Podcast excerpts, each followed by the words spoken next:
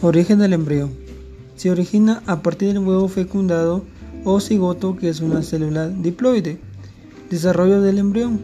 El huevo fecundado entra en reposo de 24 horas inmediatamente.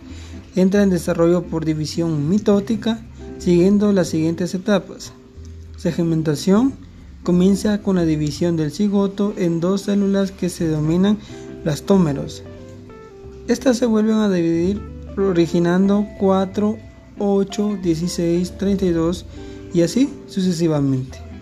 Las células no crecen en tamaño, sino cada vez son más pequeñas y el embrión crece por el aumento del número de células.